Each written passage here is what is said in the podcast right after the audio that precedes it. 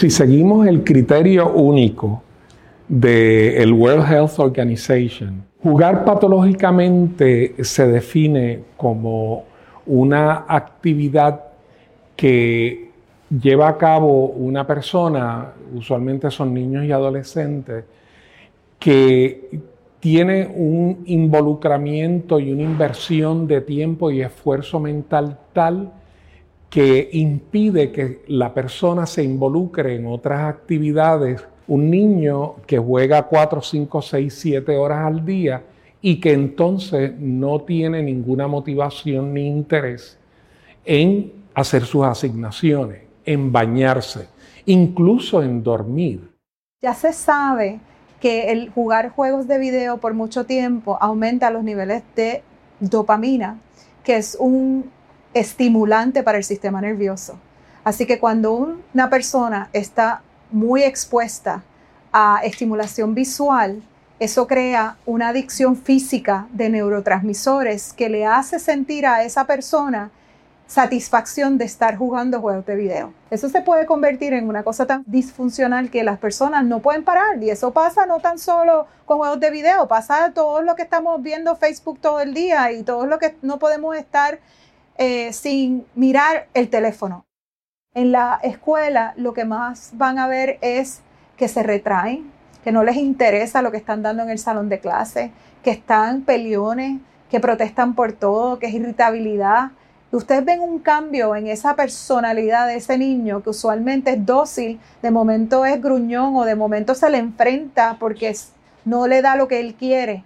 Todas esas son cositas que no se pueden tomar a la ligera.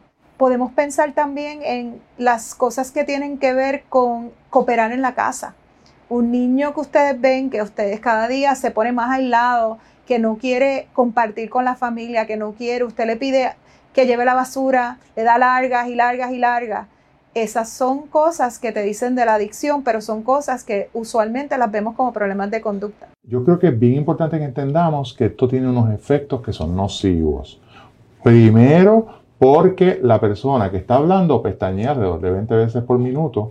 Cuando lee baja a 10, pero cuando usa el ordenador baja a 5 veces por minuto. ¿Y qué pasa? Que entonces todo lo que sea eh, el efecto de borrar las lágrimas y esparcirlas por el ojo, pues se pierde en la persona que está usando un monitor de computadora o en la persona que está usando un juego de video electrónico.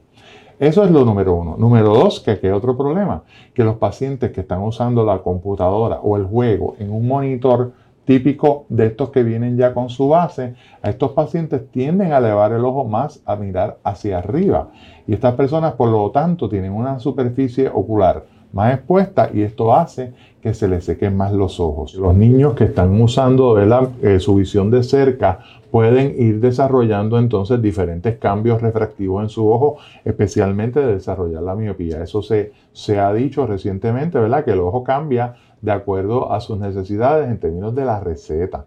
Frecuentemente el, joven o el niño que presenta un trastorno de juego de vídeo presenta también rasgos de depresión, presenta frecuentemente ansiedades, presenta eh, rasgos del trastorno de hiperactividad e inatención y en algunos también se presentan de los trastornos del espectro autista.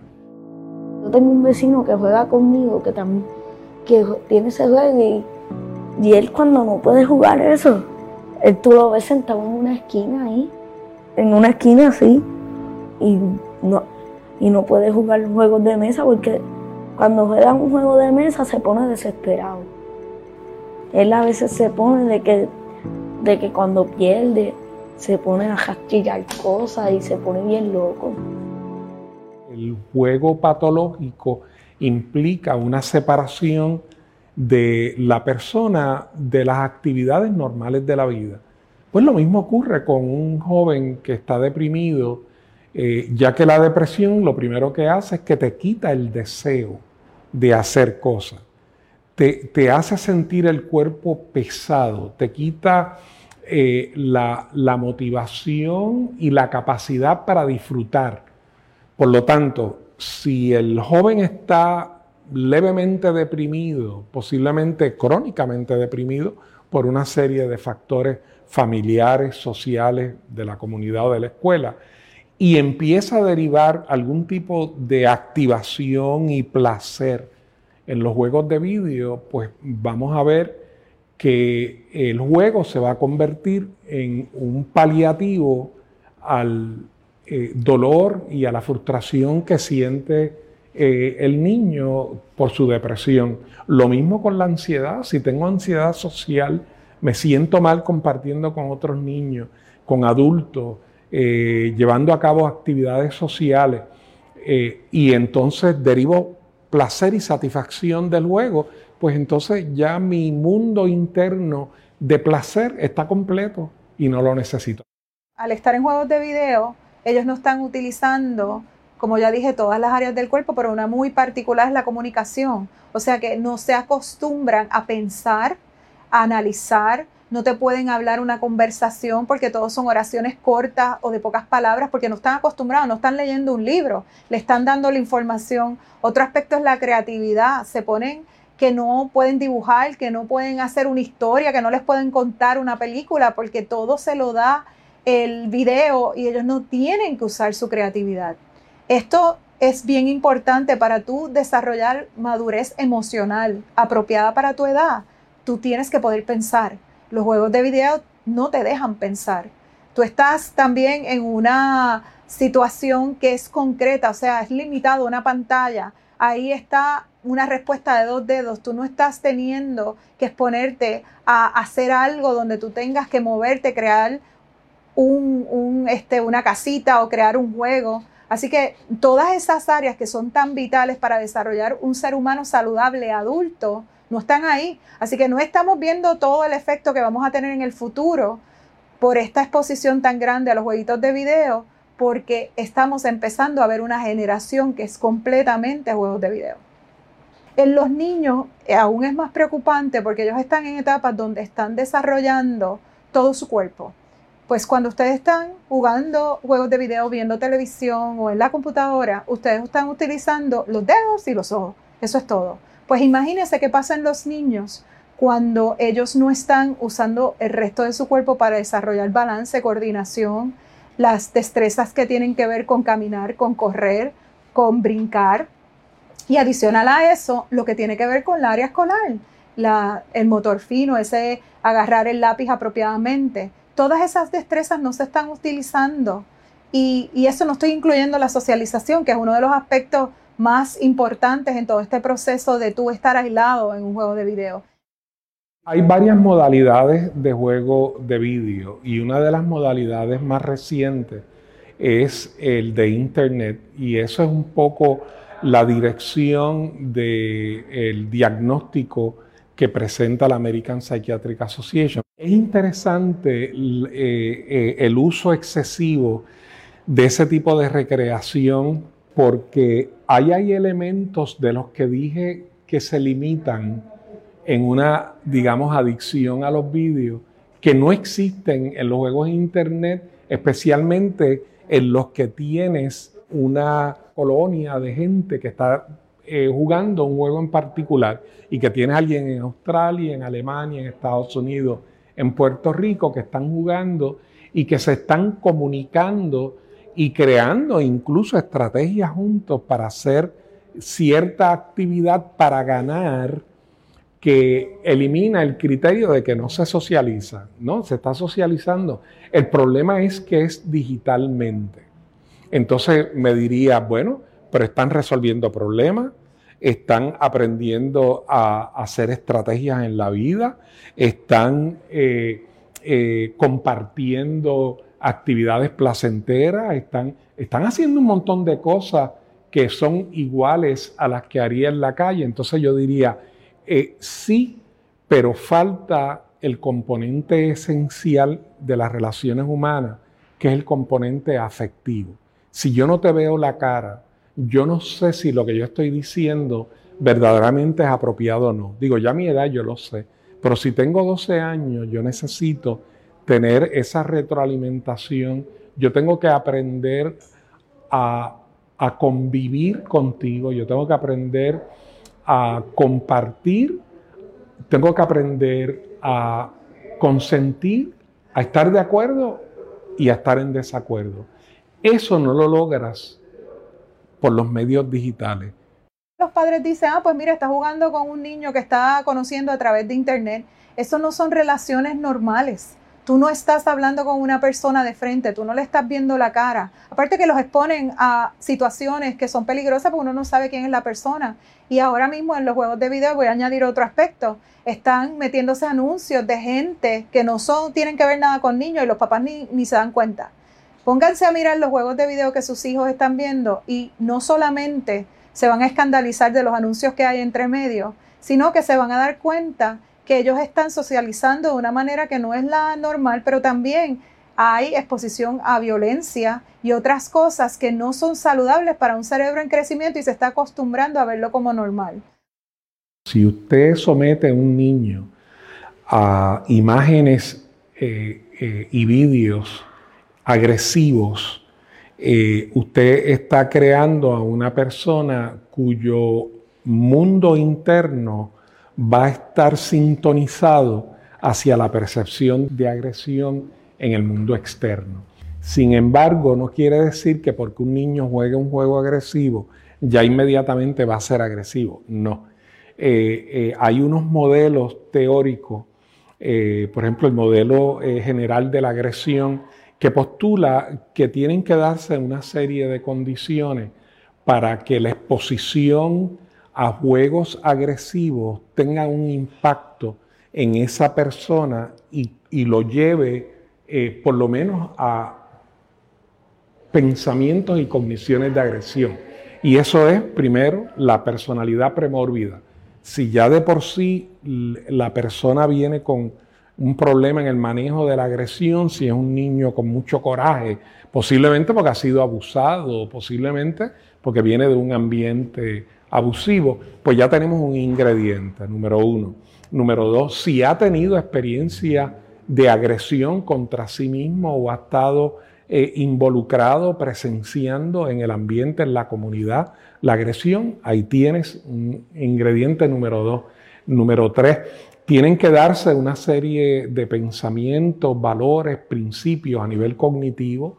Eh, tiene que darse una eh, predisposición también por las experiencias, ¿no? Predisposición a los afectos relacionados con el coraje. Eh, y tiene que darse eh, a la vez una sensibilidad a la hiperactivación de lo que denominamos el eje hipotalámico pituitario adrenal, que es el eje del estrés. Estos niños que han estado muy expuestos a la agresión a través de vídeo, son niños que diríamos en el lenguaje común prenden de medio maniguetazo. O sea, de cualquier cosa ya están activados, eh, ya están a la defensiva y yo diría que construyen su mundo como si fuera un campo de pelea. ¿Por qué? Porque la inmersión en ese tipo de estimulación es tanta y por tanto tiempo que crean un mundo de hostilidad y un mundo donde anticipan que van a ser eh, eh, destruidos o agredidos. Yo tengo un amigo, él estaba jugando, jugando Fortnite y él, y él no para de jugar videojuegos, videojuegos. Eso es solamente videojuegos. Entonces un día se enfocó tanto y tanto y tanto que rompió el televisor, lo tiró tan duro que lo rompió.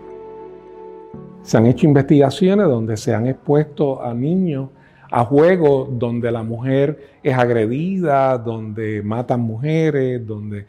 Y esos niños cuando se le presentan en, situaciones o se le dan pruebas psicológicas, demuestran tener una actitud más negativa hacia la mujer que niños que no han estado expuestos a ese tipo de estímulo eh, visual el diagnóstico tiene múltiples niveles. De hecho, mencioné algunos de los niveles. Hay otros niveles y es que posiblemente la misma familia haya unos problemas que atender y que el niño se haya retirado de la familia y se haya involucrado con el videojuego porque no tiene satisfacción dentro del núcleo familiar o porque los padres tienen unos problemas que no han podido atender o porque se estén divorciando. O sea, hay infinidad de razones.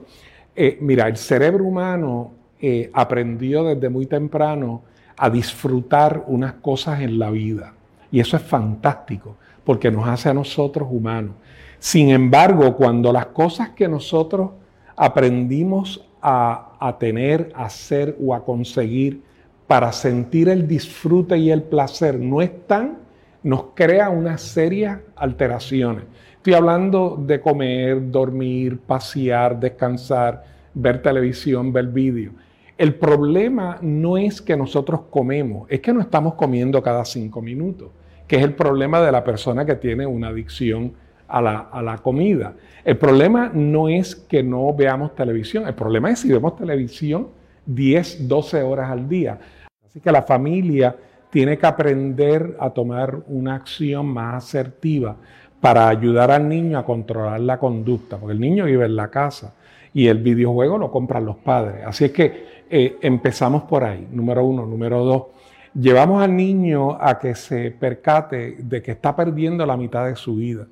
Pero para eso, obviamente, la familia tiene que buscar unas oportunidades de exposición en cosas que son bien placenteras.